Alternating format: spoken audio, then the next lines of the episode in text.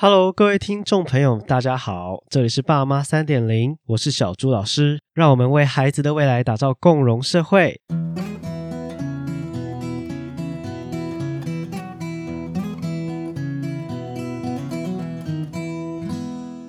那今天想跟大家分享的题目是提升学龄前的小朋友社交能力的五个关键哦。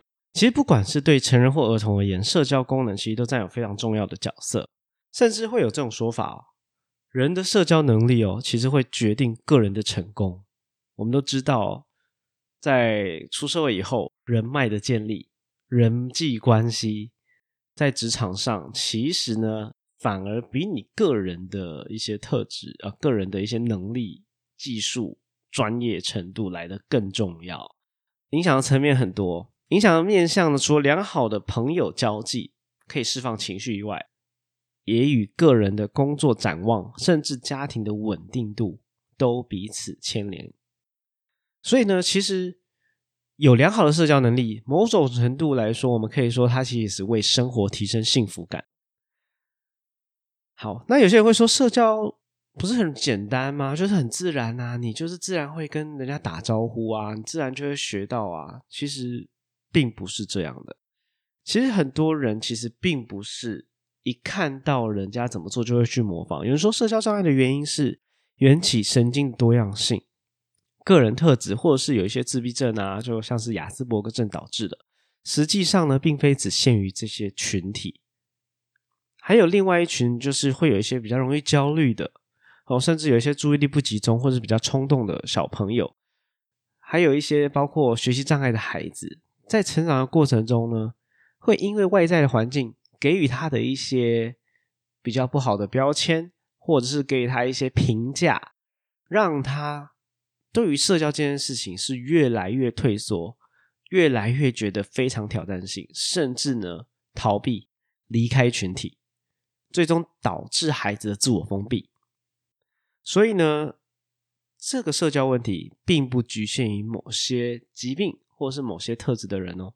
我们其实回想一下好了，像我自己来讲话，我其实，在以前中学的时候就有察觉到某一些同学他们的社交的能力，或是跟人家互动，就会觉得怪怪的。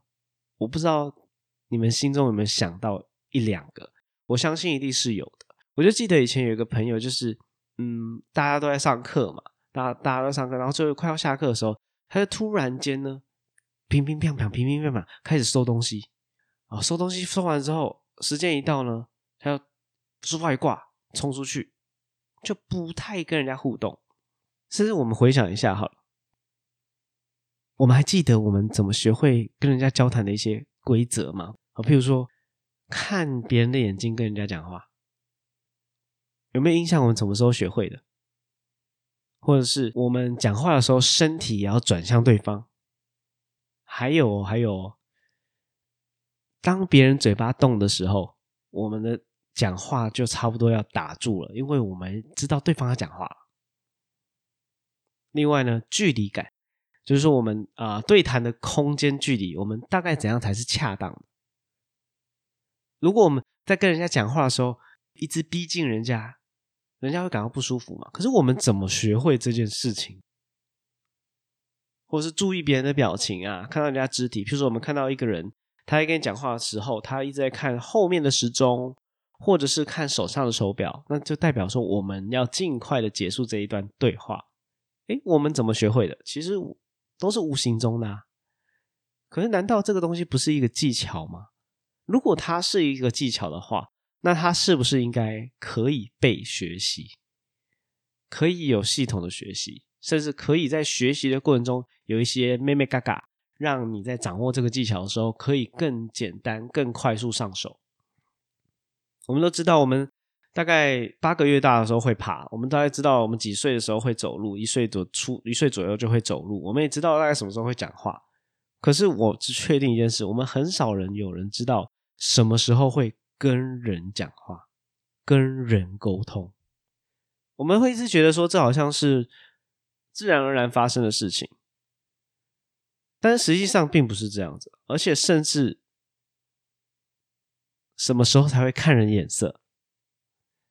这是相对是很容易被忽略的，因为其实我们都会觉得小朋友自然而然就会，可是这时候，当我们觉得自然而然的时候，往往就是会造成很多冲突跟摩擦，甚至不谅解，真的太多了。我们直接简单再拿一个例子好了，婆媳问题是不是人际沟通的问题？我们都觉得自然而然，比如说媳妇就应该怎么样，或者是婆婆就应该怎么样。或者是甚至老公就应该怎么样？好，夫妻关系，老婆就应该怎么样？太太就应该照顾孩子吗？先生就应该在外面工作吗？先生在外面工作就应该回到家家事都不做吗？嗯，对不对？我们这样仔细想想，其实这都是人际互动啊。可是如果我们连社交的一些基础都不会，包括我刚刚提到的，包括呃眼睛的对视啊。哦，对话的距离啊，或者是看一些肢体的表达，如果连这个都不会，你怎么可能会学到更深层的一些人际关系互动呢？那我们今天主要的主题还是拉回来啦，我们拉回来到就是学龄前的小孩，他们哪一些比较关键的技巧，或者哪一些比较关键的一些要素，我们必须先掌握起来。根据现今的教育跟医疗的发展呢其实孩子呢能透过正确的方式学习社交技巧，其实是可以的。但是他必须要透过有人正确的引导，包含了家长啊，或是教育的人员，包括呃学校的老师啊，哦，还有就是相关的专业人员，可能是一些医疗的，或可能是一些呃特殊教育的等等的，都是能够促进孩子社交能力发展重要的一个角色。所以这里分享了几个学龄前小孩子社交能力的一个小技巧。第一个，其实我很强调的就是。我面对儿童的问题，我很多都强调在一点：必须先了解基本社交功能的发展，用符合孩子年龄的程度呢，去期待他能够做出的表现。我很常举一个例子：我们不会期待一个幼稚园的小孩给你算出二元一次方程式吧？这个事情可能只有在浩浩的 YouTube 上面可以看得到。可是我们如果把它放现实是不可能的，因为我们知道他做不到啊。再拿一个例子来讲好了，如果就要求一个像我自己没有学过韩文，可是我被要求要去读韩文书，而且甚至这个要求的人我还期待我要做的很好，我觉得怎么可能？这只会造成冲突跟一些摩擦而已啊。所以要先了解孩子现在的能力到哪里，你才会知道说我应该用合理的期待。然后要该怎么进，该怎么教，才会更有方向性啊？那我这边也基本上跟大家分享一下最基本的一些年龄的一些发展里程碑。像两到三岁的孩子的一些基本社交能力，包含了他开始会寻求别人的注意力了，开始会用简单的语言去开启跟人人的交流，譬如说爸爸妈妈或是阿姨，因为两到三岁其实词汇已经比比较多了。那他甚至可能会说：“阿姨，我好痛哦！”就是用这种来吸引人家注意力，会开始会这种方式了。而且两到三岁的孩子呢，也可以跟人轮流的交谈。所以从这里我就可以知道说，在这个年龄段，其实他们已经可以来回来回的一个沟通交流，而且是有句子的啊。譬如说：“你这个糖可以给我吃吗？”我不要，可是我真的好想吃哦。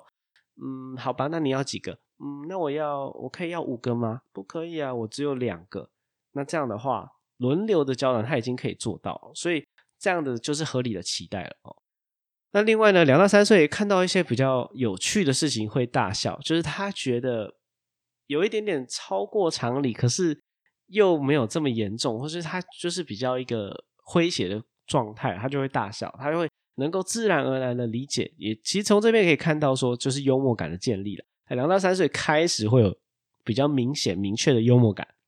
那三到四岁的孩子呢，就开始可以遵守游戏轮流的规则哦，就是比较简单的，就是呃，我玩一下换谁玩，然后你玩完再换谁玩，最后会换到我，所以就开始很多这种比较连续性、有一点次序性的游戏可以开始玩了。那另外也开始玩更多的假扮性游戏哦。那其实假扮性游戏非常重要哦，因为假扮性游戏某种程度就代表说。这个孩子呢，他在三到四岁以前，以前所看到的所有社会化的一些行为跟互动，他有一个基础的样子，所以他才会透过自己的假扮，或是透过那些呃，就像娃娃啊、加加酒的一些玩具来把它演练出来。所以这其实三到四岁是很重要的一个社社交能力发展里程碑的一个关键性的一个技能。开始玩假扮性的游戏，而且会越玩越复杂。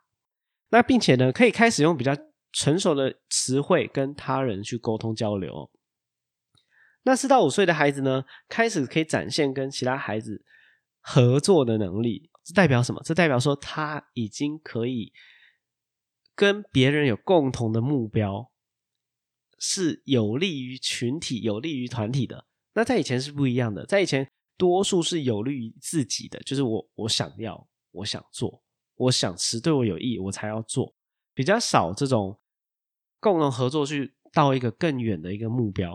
那另外呢，会开始会跟人家闲聊了，就是说他比较不单纯是为了某个目的，他就是真的是为了社交而社交啦，就开始建立一个闲聊的功能哦，就是在四到五岁的时候会出现。今天过得好吗？你这个是什么啊？其实。就是比较为了是跟人建立关系而采取一个沟通交流的能力的一个行为。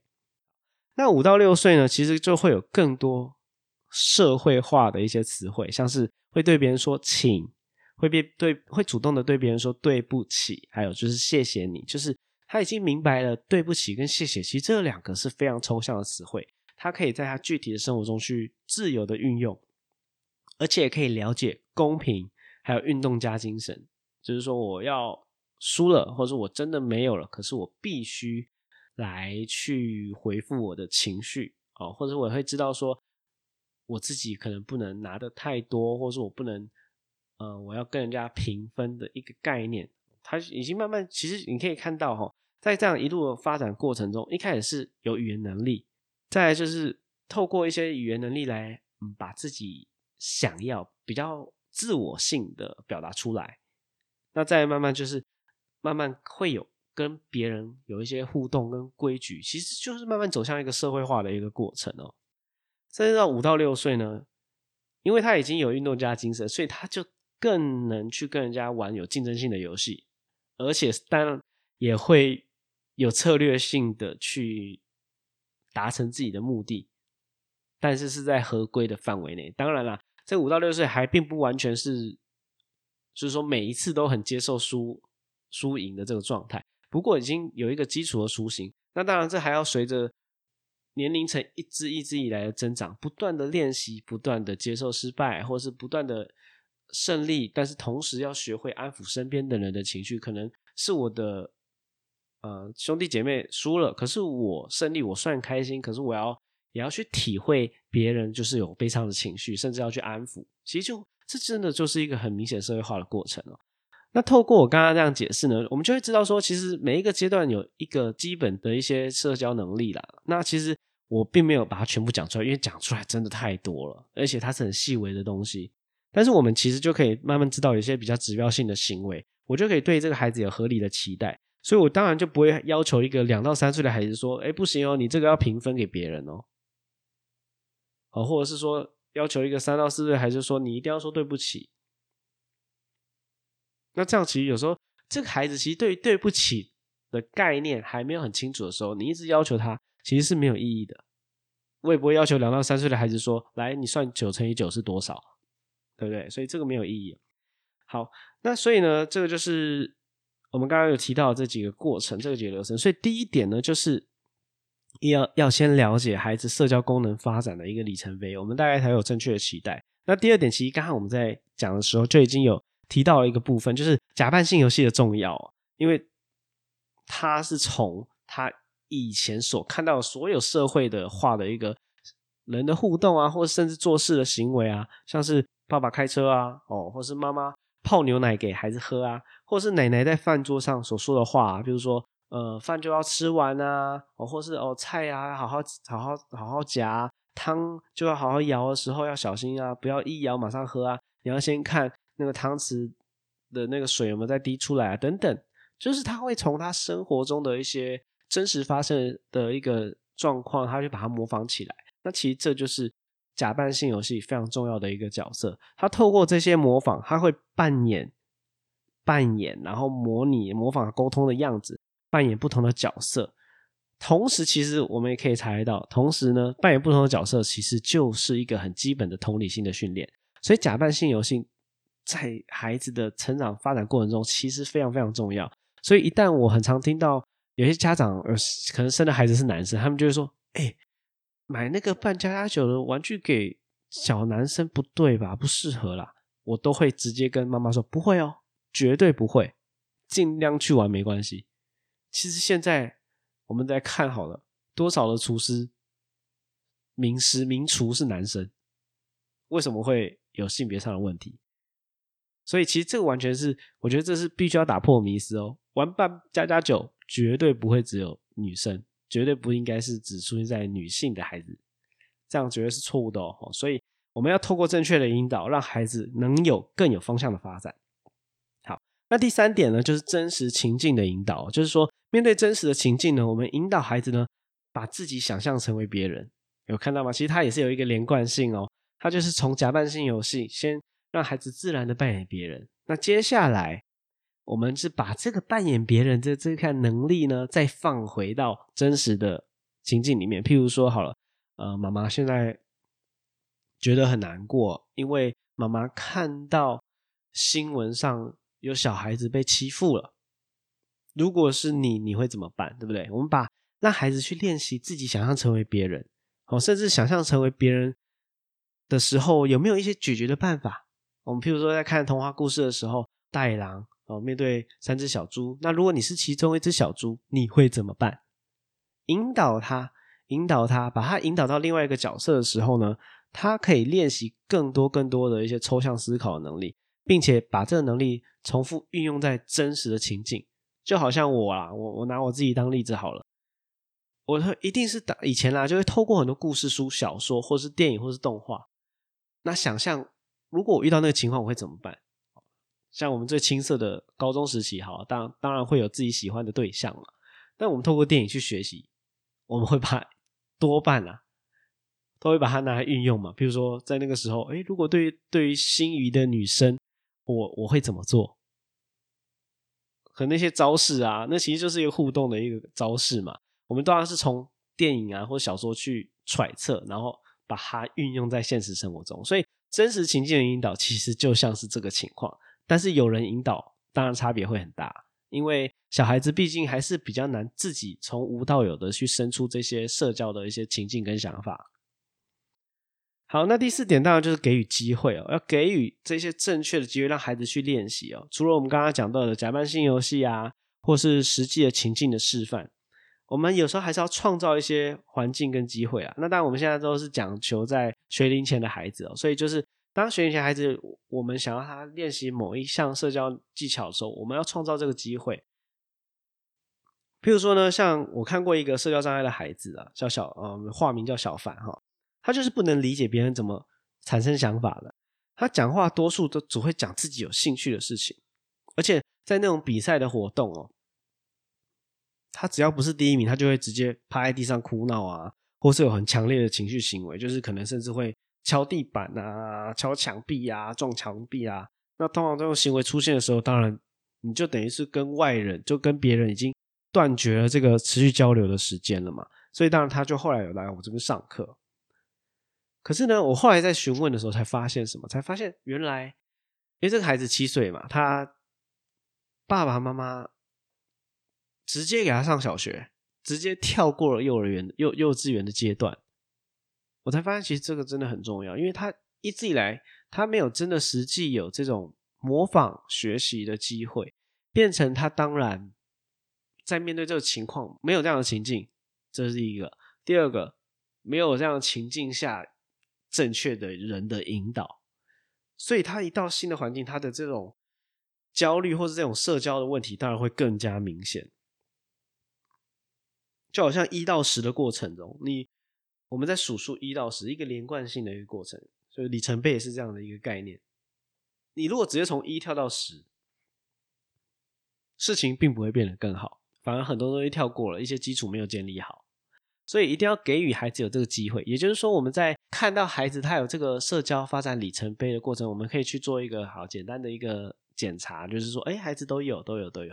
那我们平常也给他就是假扮性游戏给他玩，然后平常也把他带入到现实生活中去想，说我会怎么做。可是另外呢，就是要有一个自然的一个情境，让他去把前面的这些前置准备能力的一些活动的这以前所算是建构的一些基础呢，用在自然的情境，自然的去使用，这就是给予他机会。那第五点呢，就是要明确给予期望的行为，或直接示范了。有些社交能力呢尚未成熟的小朋友，他对于别人的想法哦，其实呢是很模糊不清的。他不知道别人会有想法哦，他就是说他不知道，他不能理解说别人看到他这个行为会有别人对自己的看法。有些小孩是不太明白的，所以因此没有办法理解别人说话背后的意图哦。